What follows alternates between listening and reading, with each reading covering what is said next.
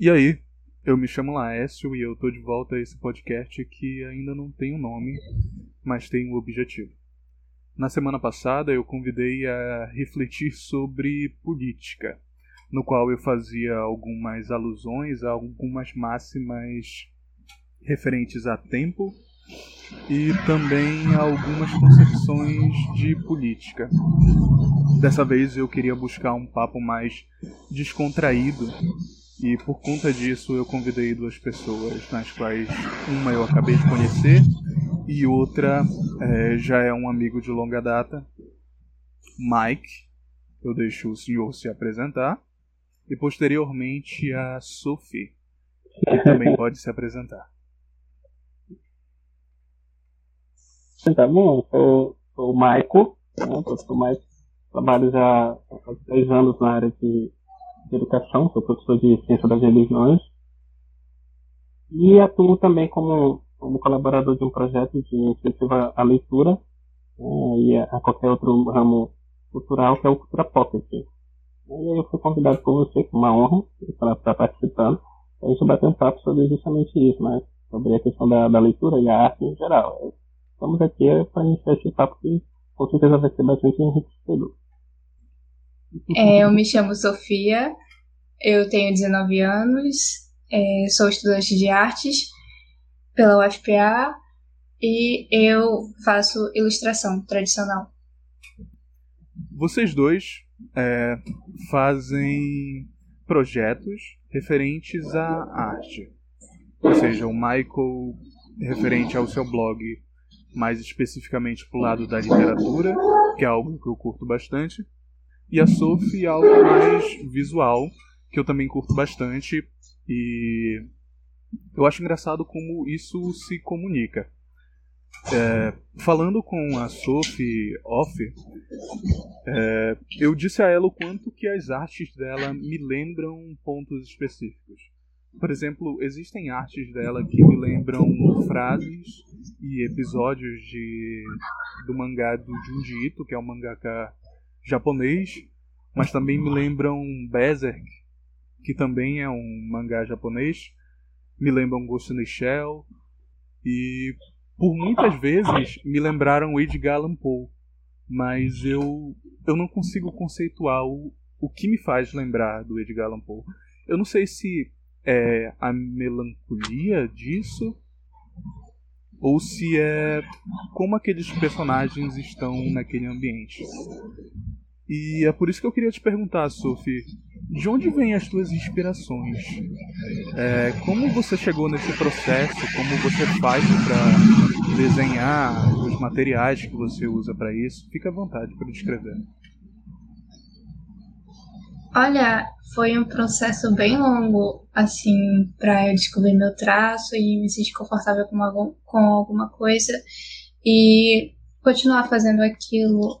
É, eu acredito que eu descobri meu traço recentemente, acho que meados do fim de 2019 até 2020. E eu fui muito marcada, assim, acho que eu tive muita influência na minha infância pela fantasia. É, eu gostava muito de Senhor dos Anéis, Harry Potter. E um filme que me marcou muito e que eu ficava tentando desenhar frequentemente era O Labirinto do Fauno, que eu assisti quando era criança. E as criaturas me davam muita inspiração para desenhar, então eu tentava, sei lá, fazer tipo algo diferente, algo não tão humano. E depois eu fui passando, fui tendo novos conhecimentos, pesquisando mais sobre arte comecei a me inspirar em alguns artistas, como artistas como o Gustavo Doré e Doré é muito bom. Sim. Lembrou bastante, porque eu, eu li recentemente o Don Quixote, aí quando tu falasse eu já fiz logo a, a lembrança. Ah, então era, era isso que eu estava tentando me lembrar. Aí eu acho que o Gustavo Doré me influenciou muito, porque apesar de ser estilo gravuras, é, a forma como a ilustração era construída, a luz e sombra, o detalhamento incrível, isso me influenciou muito no Nanquim, apesar de não ser o material que ele usava. É, eu tentava é, fazer da mesma forma que ele fazia na estilogravura, fazer com o nanquim. É, e aí eu acho que foi esse passo que eu dei para um maior trabalho em detalhamento, é, em rachuras e etc. Cara, muito legal, mas você tem outras inspirações mais cotidianas, pessoas nas quais você se inspira, artistas no caso? Olha, ultimamente é, eu tenho me inspirado muito nos artistas que eu tenho estudado, que eu pego assim para fazer tanto estudo pessoal quanto para a universidade mesmo. Aí eu acabo esquecendo de uns artistas assim que eu acompanho no dia a dia. É... Aí eu sou muito fã do Piccolo, do Gabriel Piccolo. Eu gostava muito das ilustrações dele. Do Instagram. E né? também. Aham. E também, assim, pessoas que não são artistas, mas que me inspiram bastante. É, eu curto muito desenhar meu namorado. É, ele é muito desenhável, é muito legal desenhar ele. Ele é muito desenhável.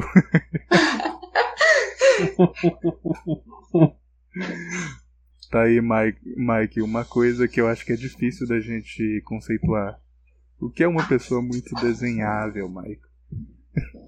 Eu acredito, eu, eu acredito que seja com traços bem definidos e únicos, assim, então é, não, não seja é, muito generalizado, assim, igual. Né? Então, acredito que ela conseguiu pegar definições bem específicas dele e, e isso facilitou, até pela convivência, acredito. Né?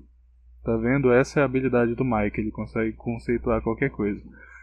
Muito bom.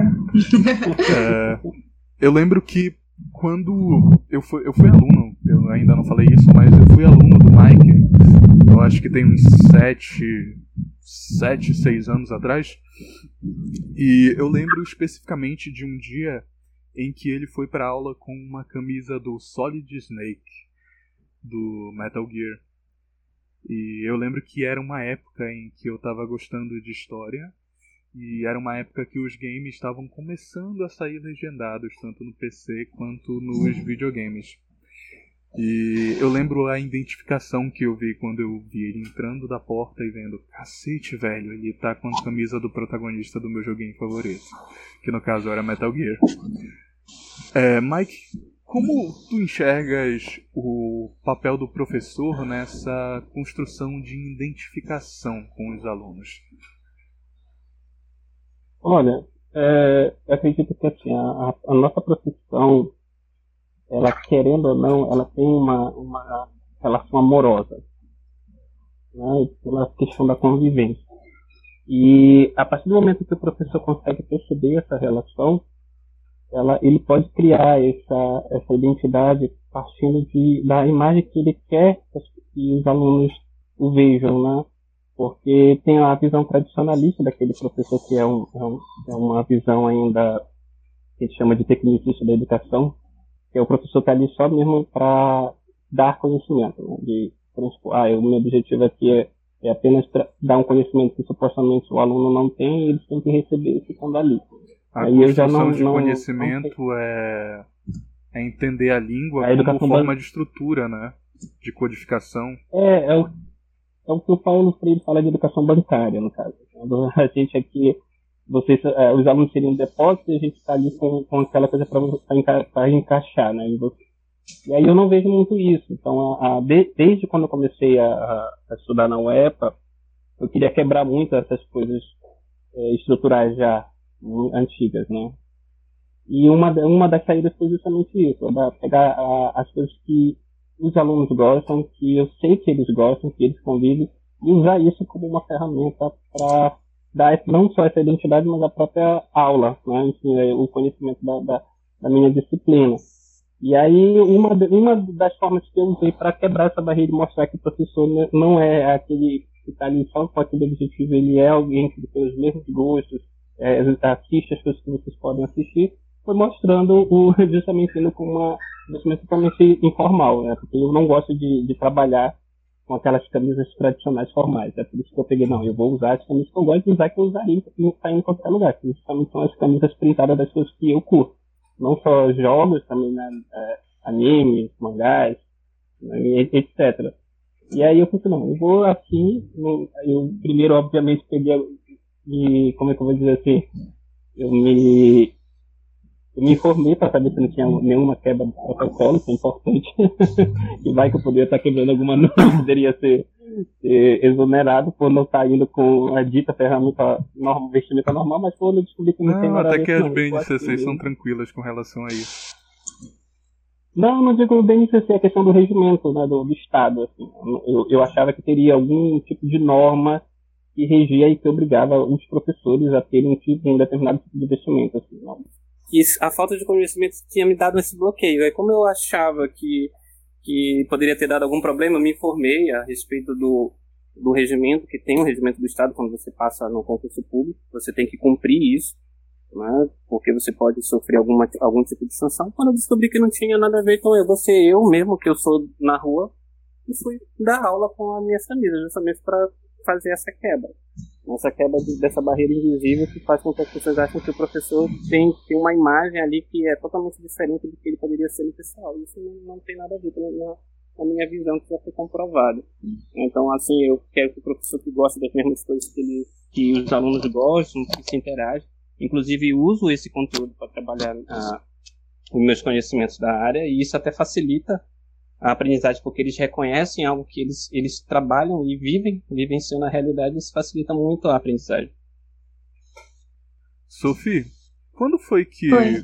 você percebeu que você tinha esse dedinho para o desenho, para a ilustração? Isso aconteceu na escola e se aconteceu, alguém te auxiliou? Algum professor, algum pedagogo, algo do tipo? É, na verdade, eu descobri quando eu era muito nova ainda. É, na minha família mesmo, eu tive muita influência é, pela minha mãe, pelos meus tios, que eles têm meio que esse dedinho para arte também. Ah, e foi. Era meio natural. Eu sempre gostava muito de desenhar desde criança e eu nunca parava. É, era uma coisa, era uma das coisas que eu mais gostava de fazer e aí na escola eu me destacava bastante por causa disso e eu recebi muita atenção da minha professora no fundamental. Ela chegou até a me inscrever no concurso da escola que era para fazer uma ilustração para a feira de ciências e a melhor ilustração seria é, a estampa da camiseta da turma daquele ano.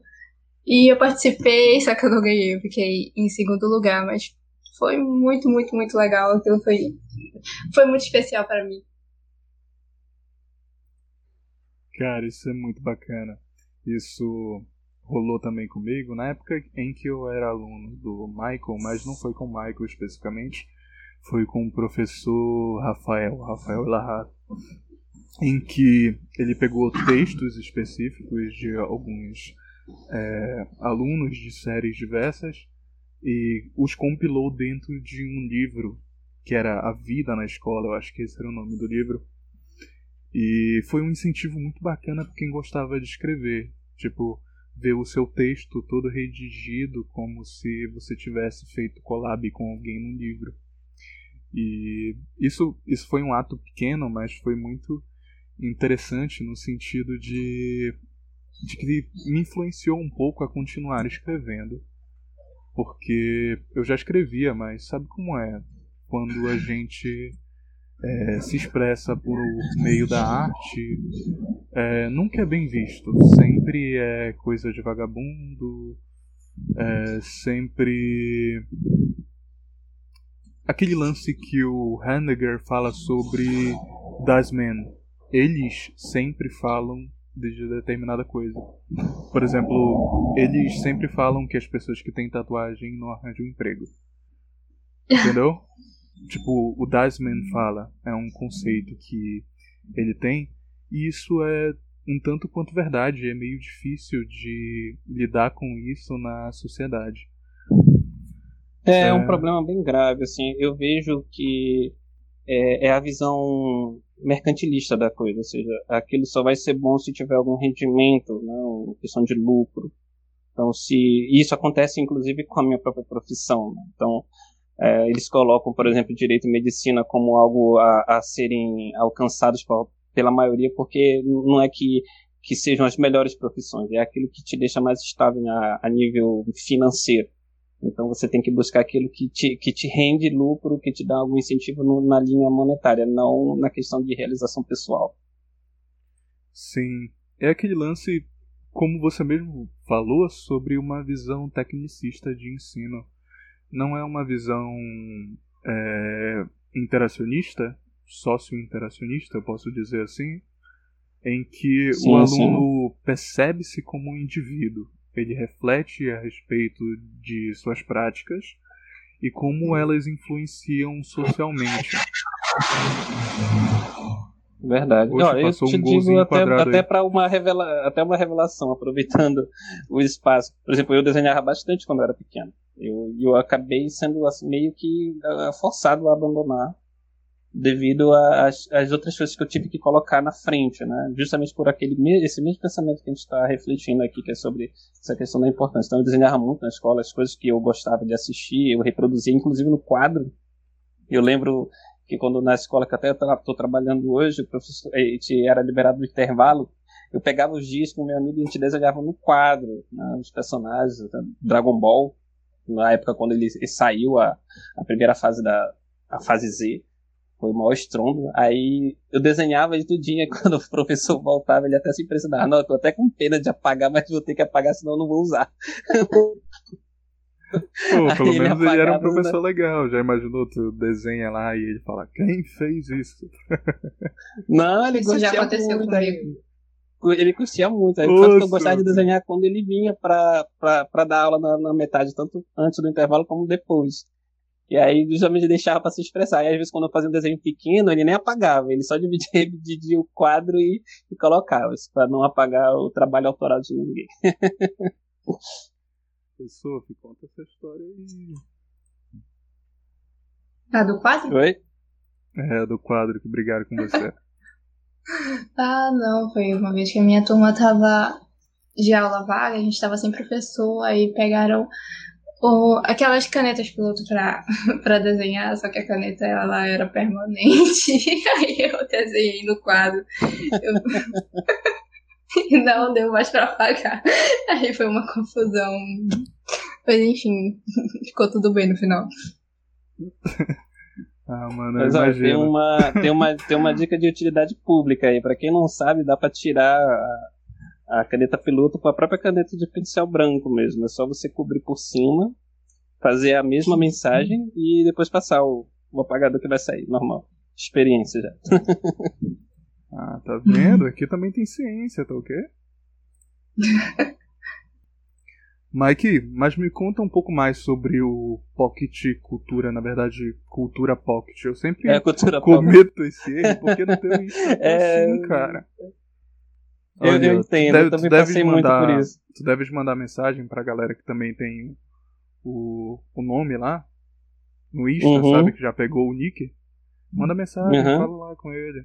A maioria das pessoas, a gente tem a impressão de que elas são é, arrogantes. Mas se você conversar, cara, o, o mundo seria outra coisa se as pessoas pudessem conversar. Só conversar. O mundo Estaria abertas à conversa, no caso. Exato. Mais especificamente abertas à conversa. E sim, cara, então, me assim, conta mais sobre o, o Cultura Pocket. Pois é, o Cultura Pocket ele, ele, ele surgiu assim de uma forma bem, bem interessante, porque assim, eu sempre gostei de ler, eu lia bastante, eu leio bastante. Só que num, num período que eu estava, acho que 2018 para 2019, eu fiquei bastante atarefado com a questão, porque eu, eu dou aula em bastante escolas, né? Cinco escolas tenho basicamente o meu limite, pelo menos humano, que eu consegui atingir foi de 35 turmas. E devido à falta de calendário de organização do governo anterior, eu, eu fiquei assim, eu, eu tive que, para ajeitar a minha vida escolar, para não fazer besteira na sala de confundir aula, que às vezes isso até acontece, né? então tem, tem, a, é, tem essa realidade que às vezes as pessoas não se colocam no lugar do professor e não percebem, acham que ele é, é, é desorganizado, mas na verdade é justamente o excesso de acúmulo de, de organização que muitas escolas pedem que a gente acaba confundindo. Às vezes é o número de aula que vem errado, enfim. E aí, nesse período, a minha esposa, ela entrou no grupo do Cultura Pocket, só que como eu estava com muito pouco tempo extra aqui em casa para ter esse, esse hábito, né, a prática da leitura, eu estava eu tava jogando muito pro lado do trabalho. Aí o pouquíssimo que eu tinha tempo, em vez de, de, de, de, ler alguma coisa, que às vezes eu deixava tudo pela metade, eu ficava no, no, no máximo jogando alguma coisa. Que até jogar eu, eu, parei muito devido a isso. Né? Eu chegava a dispensar duas, três horas jogando. E, e ultimamente, eu, se eu jogo uma hora, assim, exceto final de semana, é muito. E é geralmente só um jogo. Eu antes, eu, qualquer título que eu tinha, eu gostava de ir até o final. Na época, por exemplo, eu, eu encher todo o Dark Souls, bons tempos. eu tive esse tempo, hoje eu não tenho mais. Pelo menos eu não, não tinha, principalmente nessa, nesse período. Aí ela me chamou para participar do grupo. E aí, por ser um grupo de WhatsApp, eu já eliminei de primeira vista, porque eu já estava cheio de grupo da escola. Né? Tinha escola que, que, tinha três grupos: era o grupo dos professores, grupo da direção, grupo da turma, de manhã, tarde e noite. Aí pensava, não tinha condições. Era mensagem toda hora, toda hora. Aí eu falei, não, depois eu entro. E aí, quando chegou no finalzinho do ano de 2018 para 2019, ela fez, eles, fazem uma lista de quantos livros você leu durante o ano. Né? Faz tipo uma, uma uma reprise de quantos livros você leu e ela tinha, na minha esposa tem um aplicativo que vê quantos, quantos livros você leu durante o ano. Aí quando ela, ela me mostrou, eu fiquei assim, caramba, não tô lendo nada. Eu li assim um livro que eu, eu geralmente lia um, um livro por, por mês, eu, eu tava lendo menos da metade. Aí você, poxa, e eu, e eu só vivia comprando livro. Eu comprava livro, comprava, continuava com livro não tava lendo nada. Não tanto livro como HQ. Aí eu falei assim, não, me coloca nesse grupo, eu quero participar. E aí foi graças ao grupo Trapode, quando eu entrei como participante primeiro, eu comecei a organizar o meu tempo de leitura. Eles fazem cronogramas durante a semana para você ler às vezes 5 ou 10 páginas por dia, e aí você depara no final de semana. E aí isso te promove, dá essa motivação para estar tá discutindo o tema com o pessoal. E aí eu comecei a me engajar bastante, teve um amigo oculto, que inclusive vai ter agora esse ano de novo, o amigo oculto do, do grupo. E foi através do, do, desse amigo oculto que a Jussara, que é uma também da, das idealizadoras do projeto, ela me chamou porque ela viu que eu gostava bastante dessa linha de HQ e eles queriam é, pessoas novas com esse novo direcionamento. Né? Que cada um dos, dos pockets que a gente chama, eles têm uma, uma especialização na leitura. Uns que gostam, por exemplo, mais de romance clássico, literatura, ficção científica, etc. Geralmente tem esse padrão. E aí tava faltando alguém que abrisse essa questão da cultura nerd geek para HQs e, e, e, jogos. E aí ela me chamou para fazer parte do grupo, já que eu estava bastante é, é, presente. Aí eu entrei como colaborador. Aí eu comecei a fazer as postagens, participar das lives e promover os grupos. E aí começou a minha jornada e eu entrei. E é, foi a mudança que eu voltei de novo a retornar à prática da leitura e, inclusive, eu estou lendo mais de um livro por mês, eu estou conseguindo fazer isso. Aí, e é, tá dando bastante certo né, no grupo. Cara, meus parabéns. Eu gostaria de ter essa força de vontade. Porque, minha nossa, velho, na faculdade é complicado. Tem semanas que eu tenho três livros para ler. E semanas que eu tenho, em média, em média, seis capítulos de livros diferentes para ler. E quando você lê livros diferentes, mas com temáticas próximas, as informações ficam muito conturbadas na tua cabeça. É, e aí sim, tu precisa é, de, um, entendo, entendo de, um, bastante, né? de um método de estruturação no qual tu possa organizar isso. E Olha, eu acho que é uma coisa que a faculdade falha nesse sentido, no ponto de dar muita informação para o aluno e não deixar ele refletir um pouco a respeito do que ele está estudando. É sempre muito conteúdo e muito conteúdo. Tipo, pode parecer que eu esteja reclamando porque eu não gosto de estudar, só que não, eu adoro estudar. O problema é que eu gostaria de ter uma qualidade maior para aumentar o meu estudo. Olha, eu acredito que esse problema é mais de organização da gestão, seja na questão enquanto professor ou coordenação do curso. Porque, por exemplo, quando a, o meu curso né, de ciência da religião, ele é muito formativo, tem muita coisa. Que é, os próprios professores eram honestos, olha, não dá para te ver tudo em quatro anos, é impossível. Então, só, por exemplo, a, o cristianismo, para você estudar, com todas as, as áreas específicas do cristianismo, psicologia, a filosofia, a literatura hermenêutica, a crítica textual, que eu sou apaixonado pela crítica textual, e um ano é, tu só vê 25%.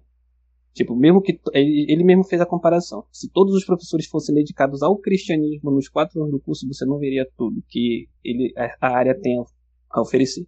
E aí, no caso, uma das saídas que, que, que se dá, dependendo do direcionamento do professor, né, do professor que está ali, é o foco na, na, na eu geralmente nos teóricos, né, que tem, dá para organizar a emenda da disciplina por teóricos, e, e organizar o teu conhecimento a partir disso.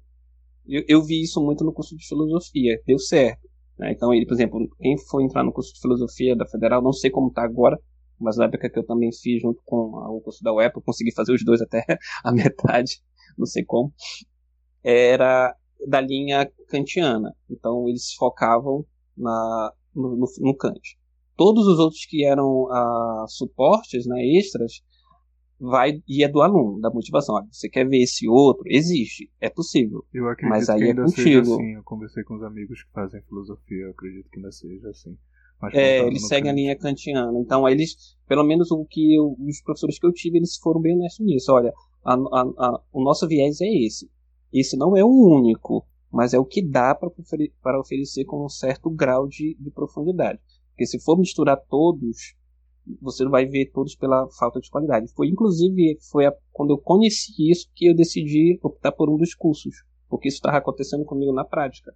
Porque eu, eu passei nos dois cursos, na época ainda dava para fazer duas universidades públicas até 2007, e eu consegui levando até os, os dois anos do curso. Mas aí eu percebi justamente isso, eu estava me dedicando, me, me dividindo para dois cursos e eu não estava focando de forma de qualidade para nenhum dos dois. Então a minha média de dedicação, tanto só de desempenho, estava muito abaixo do que eu mesmo eh, sabia que eu poderia ter. Então eu acabei trancando o curso da Federal e me dedicando para a ciência da religião. Justamente porque eu achava que era fácil, porque ah, são dois cursos de humanas, é lei, eu gosto, eu vou dar conta. Não, não é, não é por aí, quem dera que fosse. Né?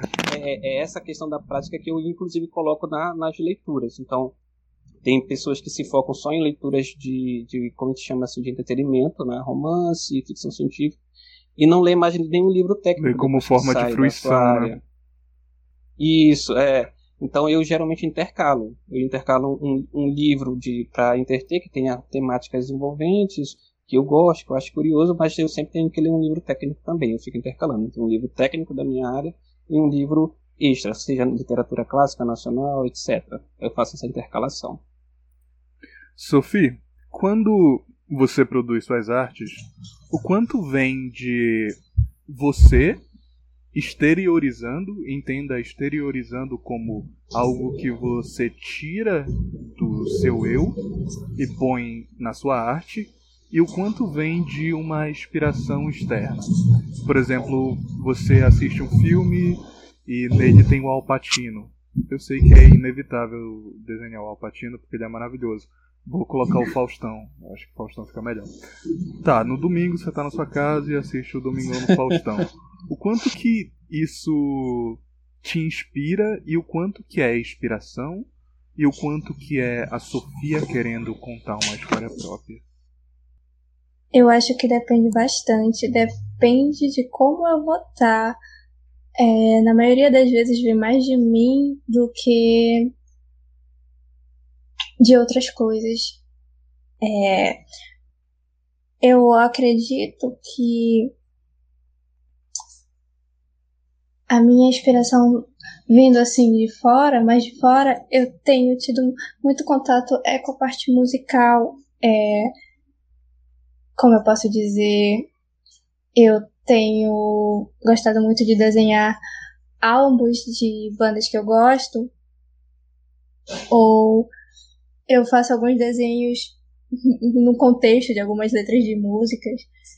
É, mas tem períodos que Eu acho, não tenho certeza, mas para mim é perceptível porque as expressões que acabam saindo nas ilustrações, elas são são meio que inevitáveis. Tem períodos que as expressões estão muito aflitas. Elas, assim, marcariam uma, uma situação, um momento para ti, né? Sim. É, eu posso dizer que esses últimos desenhos que eu tenho feito, é, a maioria das expressões são aflitas ou assustadas. É, eu não sei explicar direito, mas eu tive um hiato bem grande. Hiato? Em uma pausa gigantesca de um mês que aconteceram várias coisas ruins. E eu fiquei esse tempo todo sem desenhar. E quando eu voltei, eu não tinha ânimo nenhum para colorir. Eu não gostava mais de pintar com aquarela. Até agora eu tô tentando voltar a pintar com aquarela, mas eu não consigo mais. Não sai uma coisa agradável. É... E eu me afundo mais no nanquim. Porque, sei lá, parece que é mais fácil, é, é mais confortável fazer rostos contorcidos do que fazer alguma coisa colorida, bonitinha. Eu acho que é um estilo próprio, né? Porque eu tiro muito por mim. É, eu também passei um período bem chatinho assim, do início do ano passado até por volta de outubro. E esse foi o período que eu mais produzi no sentido de escrever muitos roteiros, eu sempre gostei de escrever roteiros, e também de produzir meus curtas-metragens. E a maioria das histórias dos meus curtas eram adaptações de eventos que tinham ou acontecido comigo, ou acontecido com algum amigo em que ele tinha me relatado pessoalmente. Lógico, eu não expus os meus amigos é, nos contos e nem na, nos curtas que eu fiz, mas eu adaptei alguns pontos em que fizessem a narrativa funcionar. E no, sempre quando eu me pegava fazendo esses curtas, é, no meio da edição, que é um processo um tanto quanto demorado, eu ficava pensando, cara, por que, que eu tô fazendo isso? Tipo, eu deveria estar tá sendo mais produtivo, eu deveria estar tá focando em outras coisas. Mas sempre que eu dava um play no final de cada vídeo, valia a pena. Eu acho que essa é a sensação de quem produz não só a forma de arte em si, mas quem quem sente aquele acalanto em ser altruísta com outras pessoas. Porque eu vejo meus curtas não só como uma forma de exteriorizar sentimentos que eu sinto, mas também como uma forma de fazer talvez algumas outras pessoas refletirem a respeito de suas próprias vidas. Os meus protagonistas eles são sempre quebrados, eles são sempre com problemas familiares, é, com drogas e afins, porque eu acredito que a realidade muito bonita ela mascara como o mundo é de verdade. E o mundo ele tá mais para um romântico da segunda geração do que da primeira. Mike, como tu ajuda a descobrir como, na verdade, como tu ajuda o aluno a descobrir o ramo que ele quer seguir na vida. Por exemplo, tu consegue perceber em sua avaliação procedural é, quando um aluno tem mais uma tendência artística, quando um aluno é mais voltado à área das exatas. Como é que funciona esse processo avaliativo dentro da sala de aula para um professor? Olha, na, no, na minha, no meu caso da minha disciplina, ela é muito específica, já que eu trato do, de, um, de um tema bem delicado para ser discutido assim de forma é, do senso comum, que é religião. Eu não consigo, eu não consigo perceber a, a linha lógica porque eu não trabalho a, a ideia do, da, do raciocínio lógico, no sentido da matemática. Eu não sei como, quando o aluno está desviado ali, mas eu sei. Mas as tuas provas elas têm um, um quesito quantitativo, no sentido de. Como, como tu trabalha o, o texto, as questões dentro da sala de pois aula? Pois é. Não, eu, é, pois é, então a, assim, antes para poder entender a forma como eu avalio, tem que saber assim a forma como eu planejo a aula. Então, a, dentro da, da, da, teoria educacional, eu uso muito o Piaget e o Vygotsky. Né? Então, o, o Vygotsky ele trabalha bastante de Vygotsky. Não sei se, se, se é conhecido da, das duas áreas de vocês, que é o Vygotsky ele trabalha uma, a, o conceito de zona de desenvolvimento proximal. O que é isso? Né? É, todo aluno já deve ser enxergado como alguém que tem um determinado conhecimento aprendizado sobre um determinado objeto. Aí, nesse caso, o objeto pode ser como um assunto específico. Então, se eu quero que o aluno avance para conhecer algo que complemente ainda mais esse objeto que ele já tem um determinado nível, eu uso esse esse conhecimento que ele já tem e faço ele confrontar com o novo. E aí ele mesmo, dentro do, da, da, da, sua experiência prática com esse conhecimento novo, ele atinge o que ele chama de, de zona de desenvolvimento potencial, ou seja, a mistura do antigo com o novo faz ele ter ou tende a fazer com que ele seja o dele, o, o diferente, o novo, né, que basta a ser a prioridade. Então, quando eu faço as minhas avaliações, eu já tento enxergar o que, que ele está trazendo para mim. Né? Ou seja, o que, que ele traz a respeito do que ele pensa sobre, por exemplo, né, dando a, a, situação prática, por exemplo, sobre é, Jesus. Né? Então, se, se eu quero saber até onde ele se conhece o que tem a ser conhecido por Jesus, eu faço perguntas geralmente para abarcar e conhecer a visão dele sobre esse personagem. E aí, a partir do momento que eu consigo fazer com perguntas, né? O que, que você gostaria, se Jesus, por exemplo, estivesse aqui, o que, que você falaria para ele? O que, que você falaria para alguém que não conhece Jesus? Aí, dentro da experiência dele religiosa, do que ele almeja dentro da religião, ele vai responder. E aí, pelas respostas, eu sei até que nível ele tem de, de compreensão a respeito disso, e aí eu confronto com informações novas a respeito desse personagem. Então, é um exemplo prático que eu faço.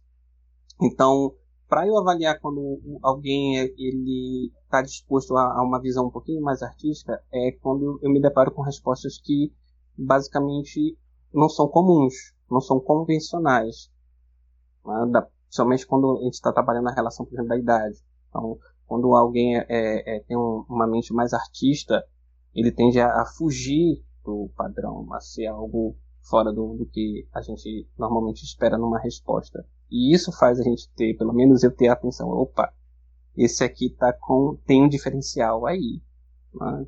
algo que que está ali latente, está começando a surgir.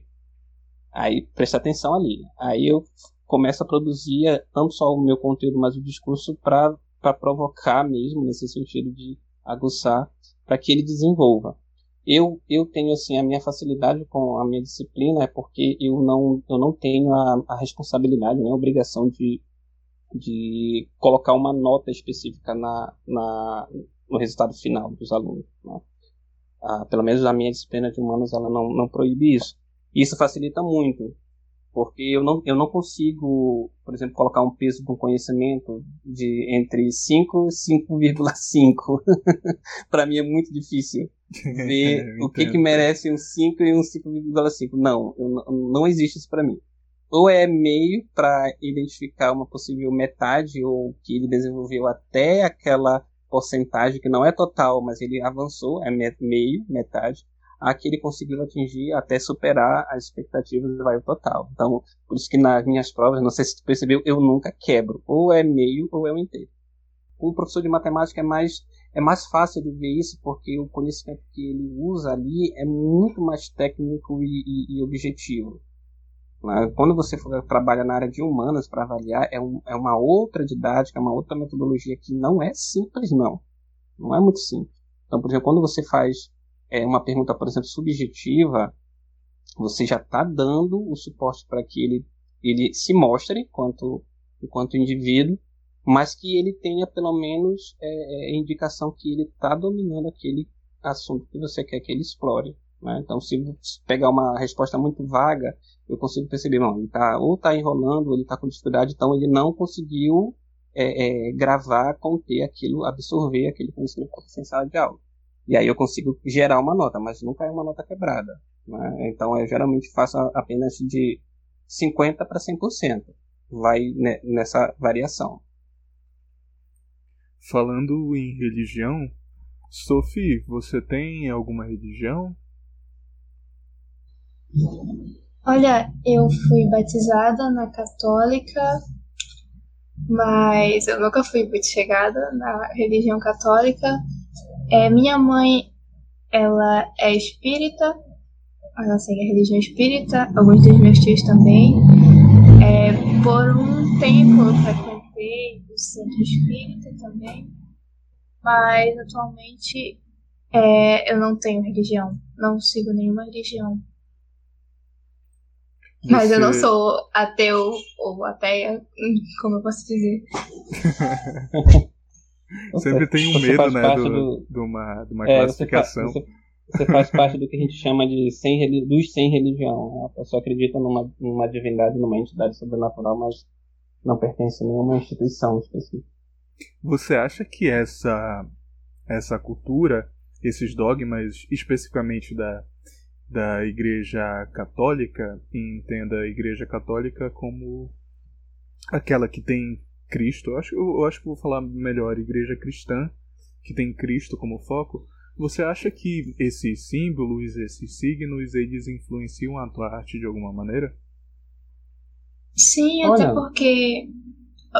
Não era pra mim, gente, desculpa. Primeiras damas. tá bem. É, eu acredito que influencia é, bastante, porque pelo menos quando eu fui estudar a partir do Renascimento, eu me senti muito cercada de tudo, religião, santos, é, imagens, e tanto no Renascimento como no Barroco, as estátuas e é muito é muito presente Aquele lance de bem contra o mal, né? Do barroco. Sim, do Eu barroco. consigo perceber isso um pouco nas tuas artes. Tem, uma, tem uma, um dedinho ali de Salvador Dali, né? é, eu gosto bastante também dele. Então, eu vejo, eu vejo essa relação muito próxima entre religião e arte. Porque na, pra, na, do, do, conhecimento que eu já, já adquiri com as pesquisas e leituras a arte foi uma das primeiras manifestações religiosas, né? é através dela que, que houve a manifestação, seja por pinturas, né? a questão da rupestres, por exemplo, que você vê momentos de sepultamento, ou seja, que já mostra que aquela, aquele povo antigo ali estava querendo demonstrar uma crença numa, numa vida após a morte, passando por essas escolas artísticas que vocês bem falaram. Né? Então, ela tem uma, uma ela, a arte expressa o, a ideia sobre o que a pessoa tem a nível religioso. Eu gosto de lembrar bastante de uma, daquela obra. São duas obras. Uma bem famosa, não, não lembro agora de quem é o autor que fica na Capela Sistina de, de Deus. Tentando, Adão tentando tocar o dedo de Deus, né? Então, a, a, essa arte, ela tem, ela tem toda uma complexidade. Ela tem muita coisa que vai, vai para explicar cada detalhe, inclusive até dos dedos, porque eles não se tocam, né? Toda, tem toda uma questão de conhecimento teológico. Até a outra arte que eu também acho magnífica, que é a de Lúcifer, né? Ele tá com aquele olhar centrado, ele tá sentado assim, e tem aquele olhar assim, penetrante. E, é, a criação de Adão, tá demonstra... é do Michelangelo. Tá... Essa do Lúcifer Isso. eu acho muito, muito bonita. Eu não vou lembrar agora de quem é, eu não é, tenho é, contato eu, tão eu, direto. Eu também assim. não me recordo, mas a, a expressão do olhar dele conta toda uma história. né? Você consegue compreender o, o, o que não está sendo mostrado ali através de um gesto, através de uma expressão. Então, para mim, arte e, e, arte e religião são coisas muito próximas. Até você ver, por exemplo, a, a, a estrutura do corpo de Cristo, a forma como ele está disposto ali na cruz, ele está demonstrando muita coisa. E isso causa uma, uma, uma experiência religiosa para quem está pelo menos visualizando, seja Jesus, seja no caso da Igreja Católica os santos. Então tudo isso tem uma expressão. Ele quer dizer alguma coisa que impõe uma teologia, uma ideologia religiosa. Sofia, ainda há pouco você estava falando que uma das suas inspirações são também as músicas. E aí, o que, que você está ouvindo recentemente? Me diz que você está ouvindo Barões da Pisadinha.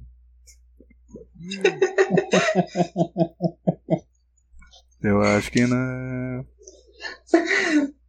Eu acho que o, o artista é a banda que eu, que eu ouço com mais frequência desenhando é o The Cure. Eu eu costumo bastante a escutar os álbuns inteiros enquanto eu tô desenhando. É, eu gosto muito, muito, muito, muito, muito.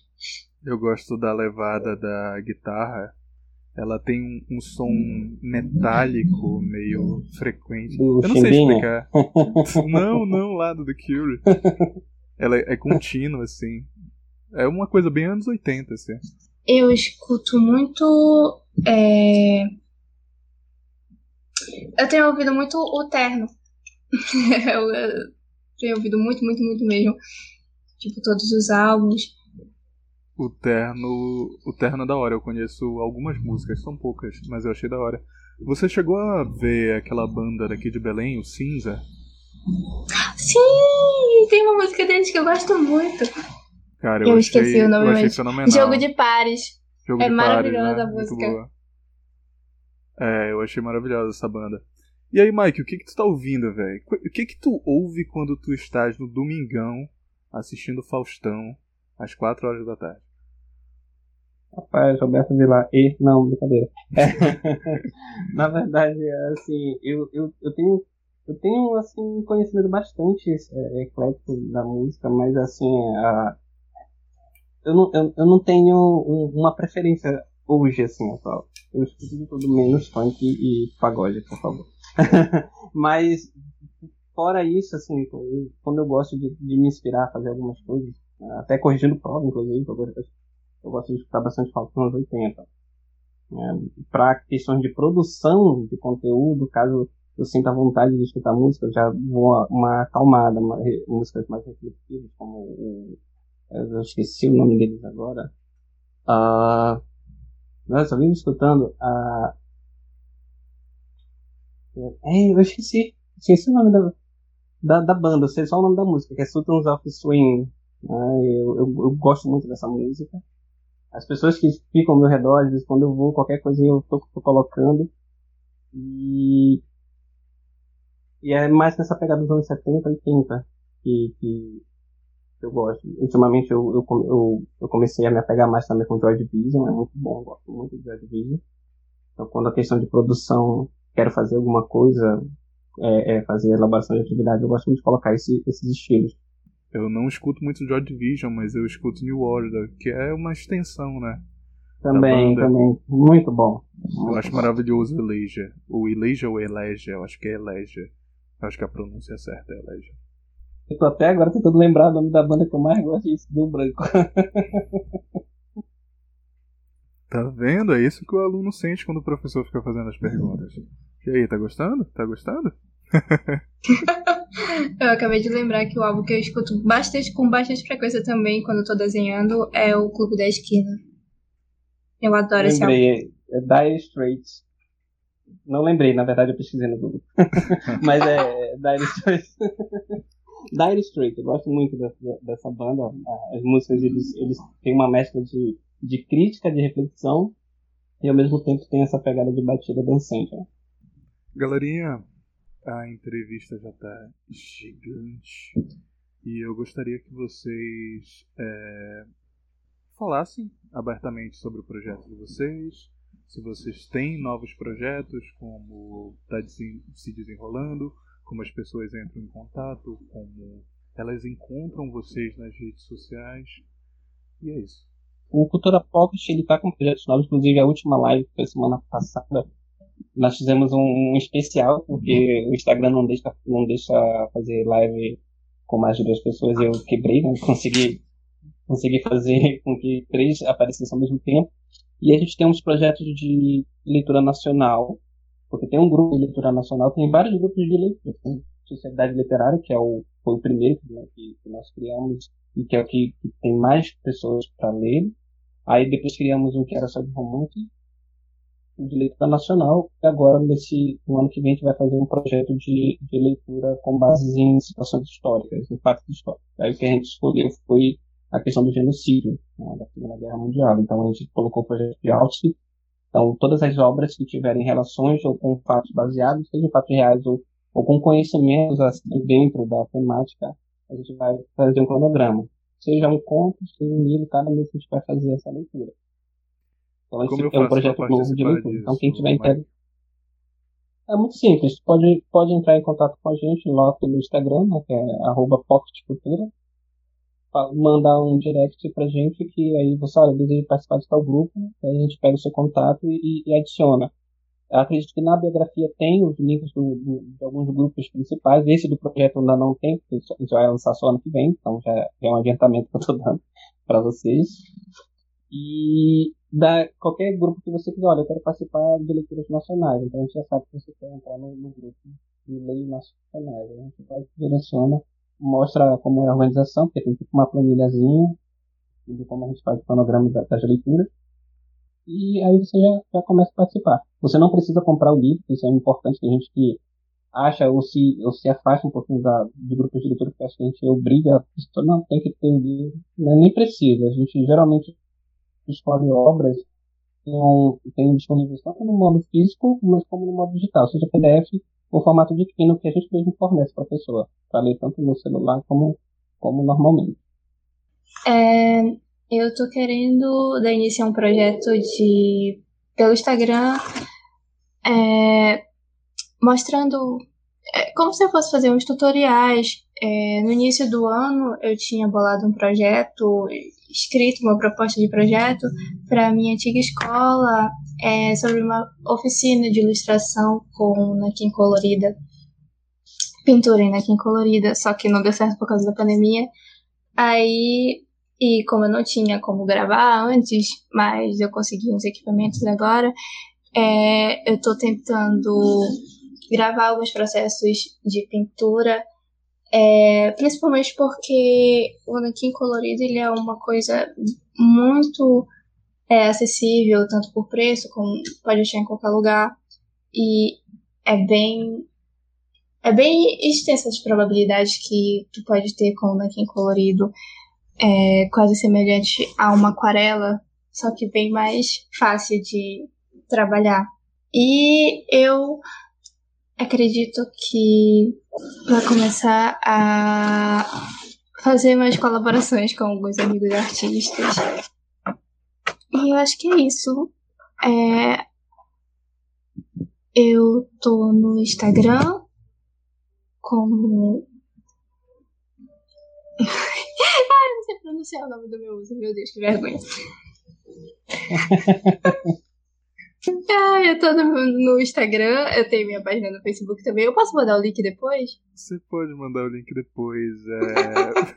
Mas uma coisa que eu ia te perguntar é por que, que você mudou pra Bedzutini se antes era Purple Dev ou Dev Purple, não lembro agora. Era bem famoso esse Dev Purple.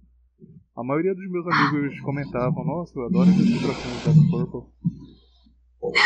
Ah, é porque eu tava, eu tava saturada dele já. Eu, eu, usava ele em todas, todas as minhas redes sociais. Aí eu tava ficando um pouco entediada.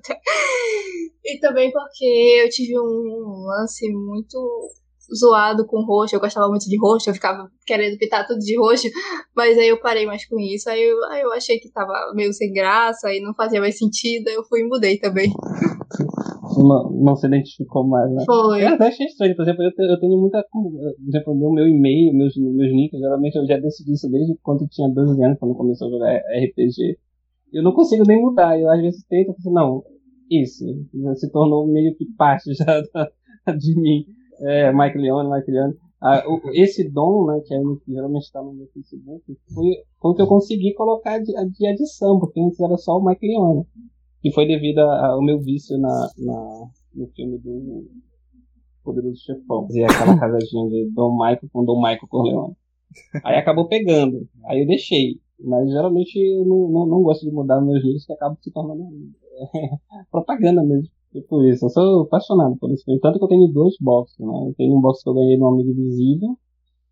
E aí eu tive que comprar um outro, que eu não consegui resistir. Aí só que aí eu, eu especifiquei. Um eu uso, o outro eu olho. Cara, eu tô doido pra assistir a, a versão do 3. Vai sair uma versão, né? Uma nova versão esse isso, ano. Isso, que ele, 3, ele vai corrigir algumas. Ele não, vai corrigir alguns erros. Eu sou muito fã do, do, do terceiro filme. São maravilhosos. Eu, eu acho difícil. Eu acho difícil, porque para mim o erro maior no filme foi a Sofia Coppola. Ela quase que estragou o filme. E para mim, assim, na minha visão, ele não ganhou o Oscar por causa dessa atuação dela, que foi muito abaixo da qualidade dos outros atores. Foi uma bagunça total. Não sei o que aconteceu com o Coppola. Na verdade, o problema foi a existência do filme. Gente, é, vocês perceberam que esse podcast foi um tanto quanto diferente dos outros? Que eu sempre escrevia um roteiro bem produzido, e lia interpretava, mas eu tô fazendo experimentações, porque esse podcast, como vocês perceberam, ele não tem um nome.